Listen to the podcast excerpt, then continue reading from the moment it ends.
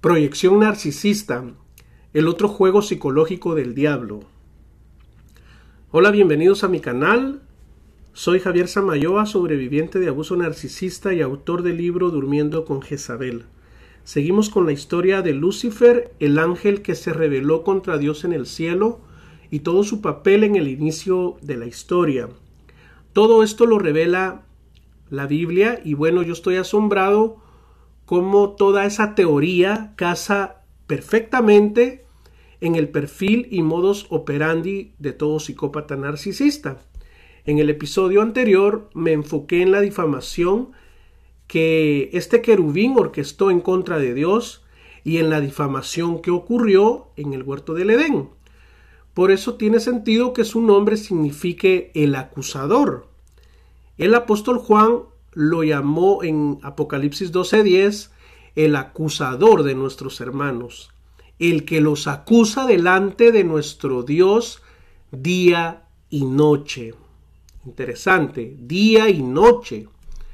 El diablo, como todos los psicópatas narcisistas, tiene pues esa característica de acusarnos, de señalarnos, de levantar falsos, etc. Ahora, ¿por qué nos acusan? Son varias las razones y más adelante me voy a enfocar en algunas de ellas. Antes que nada quiero que definamos qué es la proyección narcisista.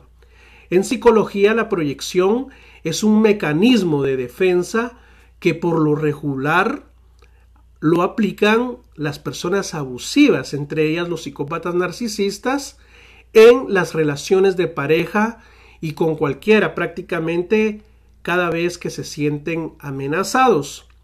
Básicamente se trata de otro juego psicológico que usan para proyectar en uno literalmente toda su basura emocional, su estiércol, estupidez, defectos, carencias y culpa. Una persona que habla mal de otro con propósitos de dañar su reputación nos habla de su bajeza como persona y de lo que en verdad es él o ella, ya sea que hagan o digan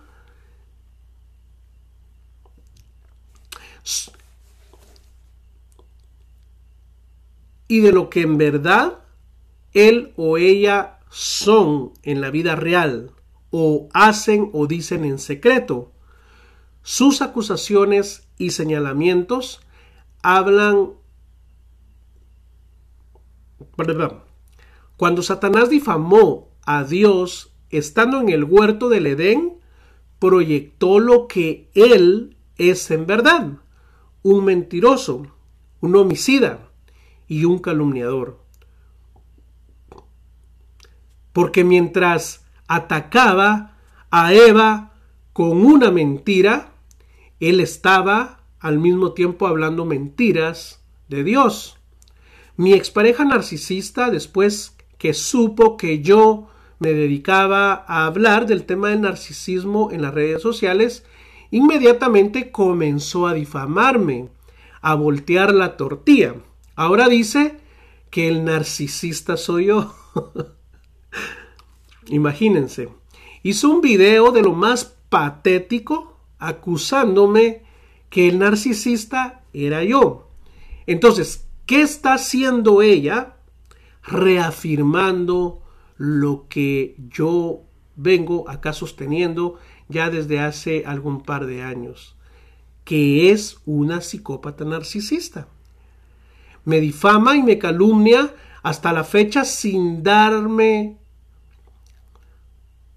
Me difama y me calumnia hasta la fecha sin que le dé motivos, a pesar que estamos legalmente divorciados, a pesar que tenemos años de no tener contacto, a pesar de que ella luce muy feliz con su pareja en las redes sociales, y no es porque yo estoy revisando sus redes, sino que así fue la última vez que yo la vi, hace ya, hace unos tres años atrás, y bueno, esa proyección de su parte confirma que es una persona infeliz, vacía y que por alguna razón extraña bueno, realmente no tan extraña, todavía pretende extraer combustible de mí en el año 2022.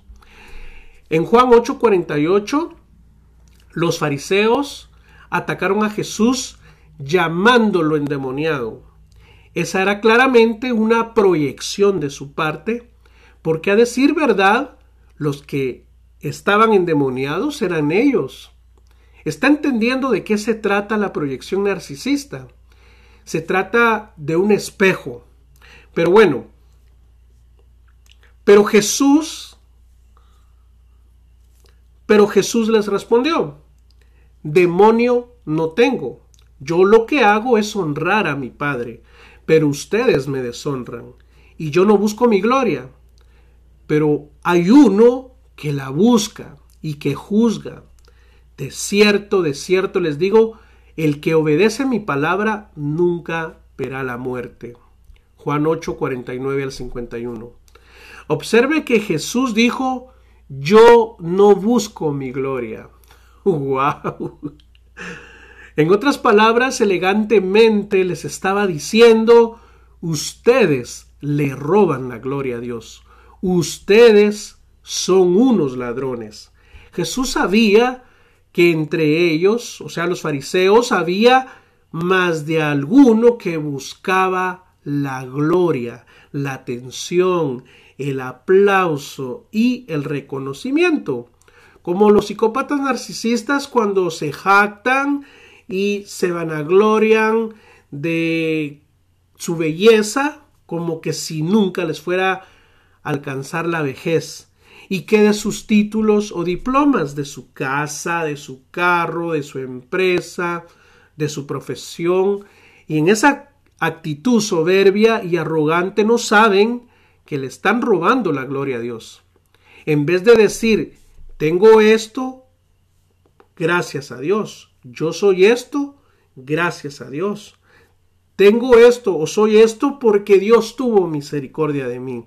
Y no digamos, cuando hacen un favor, una obra de caridad o una ayuda a alguien, uff, Dios guarde, no se la acaban, hasta lo publican y hasta piden fotos, hasta llaman a la prensa. ¿Por qué? Porque quieren que se les admire, quieren que se les alabe por lo que están haciendo y de esa forma se están llevando la gloria. Estas son puras señales de gente narcisista. Mi exmujer narcisista, les cuento otra anécdota, hasta por un huevo, ella a veces esperaba que salieran de mi boca como palabras de eh, agradecimiento y cosas así, ¿verdad? ¿Se imaginan lidiar cada día con una persona así? que quiere de tu parte todo el tiempo alabanza y gloria. Y aunque yo se lo decía, al final nunca era suficiente nada. Y si no respondes como ellos quieren, entonces ¿qué pasa? Explotan con ira y con enojo. Luego de escuchar la verdad de la boca de Jesús, ¿qué pasó con los fariseos? Se enojaron reaccionaron, dice la Biblia, con ira y con enojo y terminaron arremetiendo contra Jesús con una nueva proyección narcisista y se los voy a demostrar. Juan 8, 52 y 53. Estaban hablando los fariseos. Ahora sí estamos seguros de que tienes un demonio, le dijeron. Abraham murió lo mismo que los profetas. Y tú dices, el que guarda mi palabra nunca verá la muerte. ¿Acaso tú eres mayor que nuestro padre Abraham, el cual murió? Y también los profetas murieron. ¿Quién te crees tú? le dijeron. Jesús conocía sus intenciones, sabía que en su discurso habían medias verdades y mentiras absolutas, lo que es la misma estrategia que el diablo, su antepasado espiritual, lo había aplicado en el huerto de Edén, ¿se recuerdan? La misma estrategia que hacen todos los psicópatas narcisistas para que tú y yo nos traguemos sus historias alucinantes. Después Jesús les respondió, Juan 8, 54 al 55. Si yo me glorifico a mí mismo, mi gloria nada es. Ustedes no lo conocen. Y acá Jesús estaba refiriendo al Padre, pero yo sí lo conozco. Y si yo dijera que no lo conozco, sería un mentiroso como ustedes.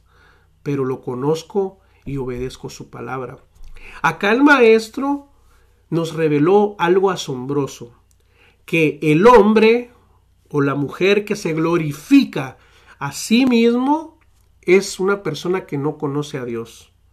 Esa gran verdad los enojó tanto que en ese momento tomaron piedras para arrojárselas, dice el versículo 59.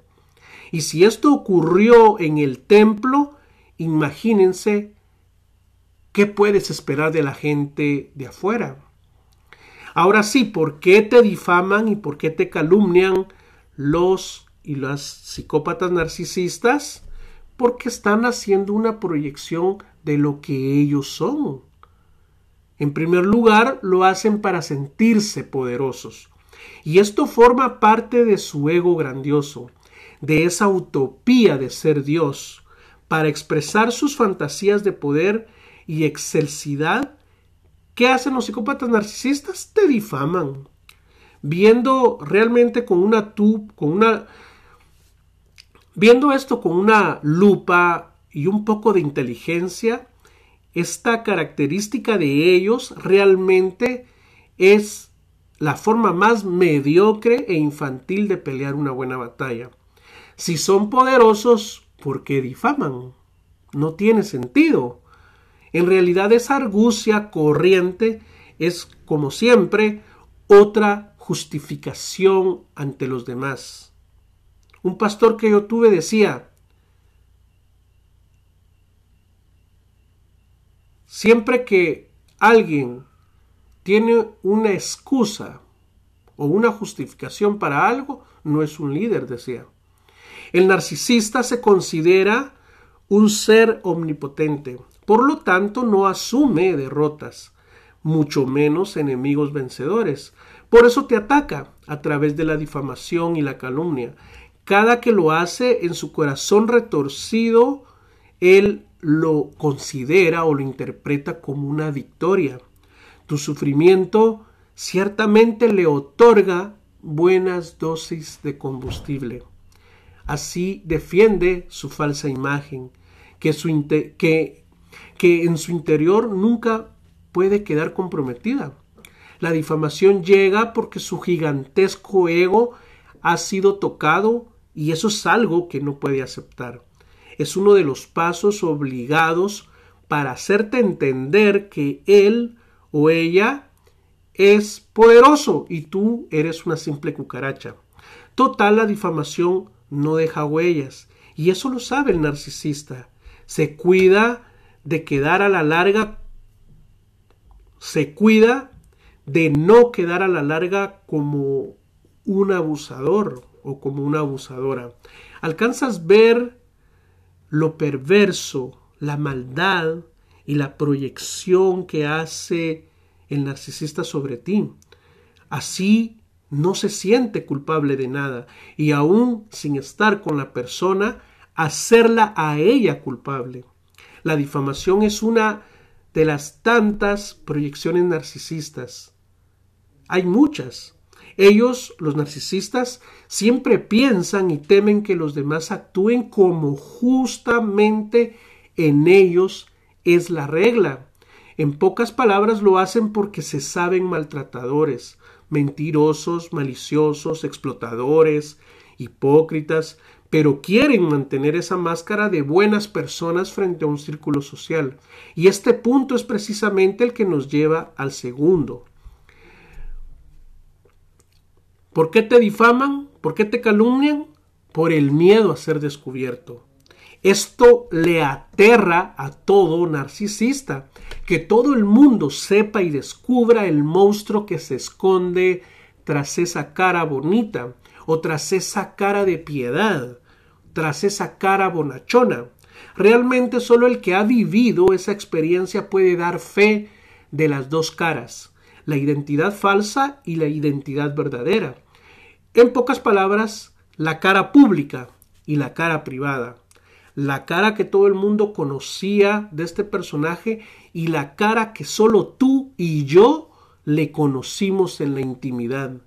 Miren, yo he convivido con dos mujeres psicópatas narcisistas en el pasado y mucha gente que me conoce y que fue testigo de esas relaciones, cuando se enteraron en su momento, obviamente, que yo ya no estaba con ellas, reaccionaron asombrados.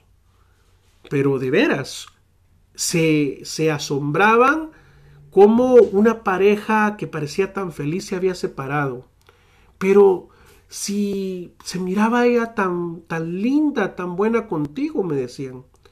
Pero si hacían una excelente pareja. Pero miren, cada vez que yo escuchaba esos comentarios, me cuestionaba. ¿Acaso yo soy el problema? ¿Acaso realmente ella es una buena mujer y no lo miro? ¿Y yo no me veo que soy un mal hombre? Entonces, ¿qué ocurría?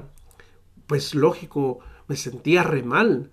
Y de veras, yo se los prometo, hacía un inventario de mis errores eh, como esposo, porque obviamente tenía errores. Todavía los tengo como ser humano. Yo no soy perfecto. En fin, ¿quién no comete errores? Yo siempre los he reconocido y me he arrepentido y he tratado de repararlos y he pedido perdón a quien deba de pedir perdón pero bueno, ahora con el tiempo y la experiencia entiendo, entendí que había estado con mujeres narcisistas que en su momento engañaron a todo el mundo con su falsa imagen, con su falsa apariencia, incluyéndome. Ahora, ¿por qué hacen esto? ¿Por qué te difaman? Porque en el fondo saben lo que son, saben que hay dos personajes en ellos. Y uno de estos personajes, ellos lo han fabricado con todas esas características ideales de las que en algún momento soñaste. Y yo soñaba, por ejemplo, en su momento con una mujer temerosa de Dios, que me amara, que me respetara, eh, pues que fuera leal a mí, este, etcétera, ¿verdad? Realmente...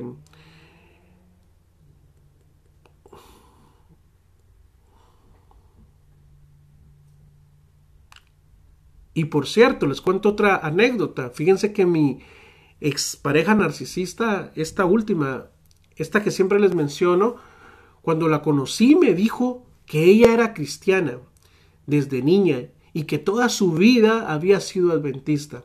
En ese momento de mi vida, yo recuerdo que estaba como muy empatinado con las doctrinas de la gracia y los reformadores. Y cuando tuve la oportunidad, en su momento le hice ver el problema de la iglesia adventista con todo este rollo del, del sábado, de guardar el sábado. Y en ese momento, pues, qué casualidad que ella me dijo que ya no se sentía bien en esa iglesia, que ahora iba a pertenecer a la mía porque yo estaba en la verdad. Y miren, de veras, yo este ahora con otra conciencia digo realmente qué ingenuo fui, porque eh, realmente nadie abandona su fe o su religión así por así. Y esto es una gran bandera roja a la que hay que ponerle atención porque como les digo, nadie abandona su fe así por así o su iglesia. Eh, y, y bueno, yo en su momento esto lo interpreté como un gesto de amor de su parte, ¿verdad? Porque estaba como haciéndose parte de mis creencias y también lo estaba viendo como una especie de cumplido porque estaba yo ejerciendo mi liderazgo con certeza, influenciando positivamente en ella. Pero miren, esto fue un grave error, un craso error.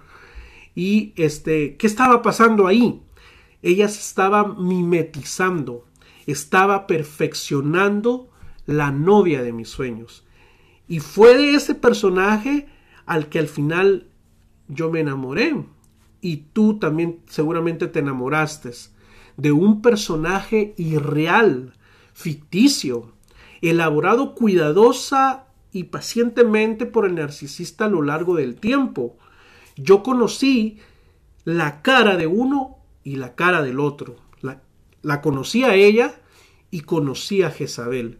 Entonces el narcisista te difama porque tiene miedo de ser descubierto, tiene miedo que otros se enteren de lo que verdaderamente es un delincuente emocional, un asesino, un ladrón, un timador, un estafador, un pervertido sexual.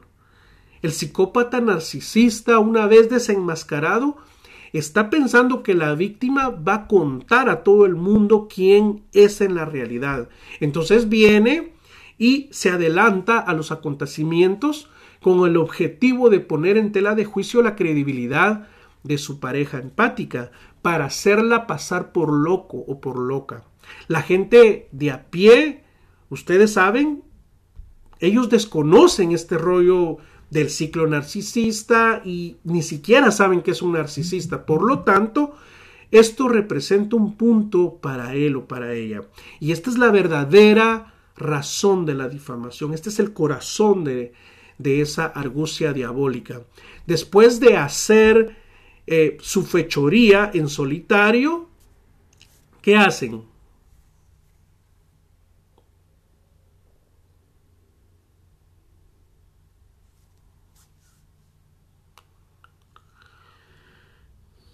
Se victimizan. Sí, se victimizan y este, andan ahí eh, con caras de empurrados, hasta exponen en las redes sociales su victimización como las eternas víctimas y realmente eh, eh, cuando te das cuenta eso no solo te enoja, te frustra y peor cuando miras que todo el mundo está validando su historia y uff, de veras, eso lo deja uno paralizado a la verdadera víctima la deja totalmente confundido, traumatizado prácticamente.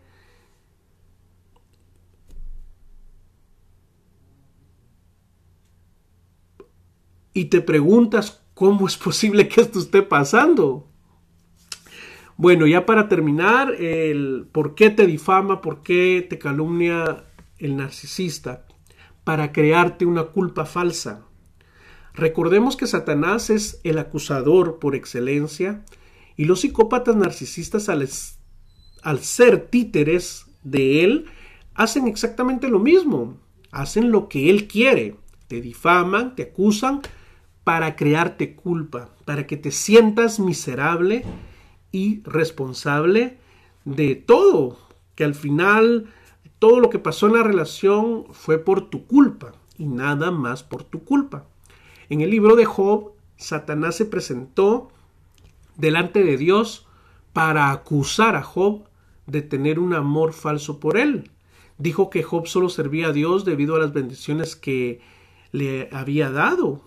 Eso lo vemos en Job 1, capítulo 9, versículo en Job 1, versículo 9 al 10.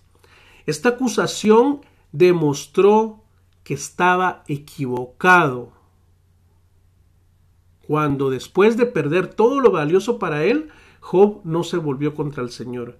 Y esto porque Satanás quiere recordarte tus fallas y pecados y convencerte de que no eres digno de estar en la familia de Dios. Si bien Satanás acusa a los creyentes día y noche, sus acusaciones siempre se prueban erróneas. Y es gracias a Jesucristo, nuestro Salvador. Si bien Satanás acusa a los creyentes día y noche, sus acusaciones siempre son erróneas. Siempre son erróneas. Y es gracias a Jesucristo, nuestro Salvador y nuestro abogado. Pero si alguno peca, tenemos ante el Padre a un intercesor, a Jesucristo, el justo. Él es el sacrificio por el perdón de nuestros pecados, y no solo por los nuestros, sino por los de todo el mundo, dice Primera de Juan 2 del 1 al 2. ¿Esto no les parece maravilloso? ¿No les parece que estas son buenas noticias? Miren, en las, la psicología no te va a dar las respuestas que necesitas. Mira, la psicología no te va a dar las respuestas que necesitas. La psicología solo identifica el problema y le pone un nombre. En cambio, en Cristo no solo hayas las respuestas a todo, sino también la sanidad de tu alma. Qué lindo es saber que tengo un Dios que me amó primero, que tengo un Dios que me ama a pesar de mis faltas y errores, que no me juzga, que no me señala, que no me hace sentir culpable, que no me avergüenza. Al contrario, me dice, yo ya te perdoné, tú no me debes nada, yo ya pagué la cuenta por ti. Y eso, miren, no tiene precio, simplemente es algo glorioso. En cambio, Satanás es todo lo contrario. Él quiere que tengamos miedo y dudemos de nuestra salvación. Fijemos nuestra mirada en Jesús, el iniciador y perfeccionador de nuestra fe, quien por el gozo que le esperaba soportó la cruz, menospreciando la vergüenza que ella significaba, y ahora está sentado a la derecha del trono de Dios. Hebreos 12 del 1 al 2. Nuestra salvación viene solo de Dios y nada de lo que diga Satanás puede cambiar eso. Lo vuelvo a repetir, nada de lo que diga Satanás puede cambiar eso. Bueno, si este mensaje fue de ayuda y de, y de... Bueno, vamos a dejar el estudio acá, esperando que este mensaje haya sido de ayuda y de bendición para tu vida. Si este Si te gustó este punto de vista, regálame un like, déjame un comentario y escríbeme la palabra amén para yo saber que te gustó. De igual manera, podemos tener contacto en las redes sociales para cualquier pregunta, cualquier comentario, estoy a la orden. Será hasta la próxima, bendiciones y hasta pronto.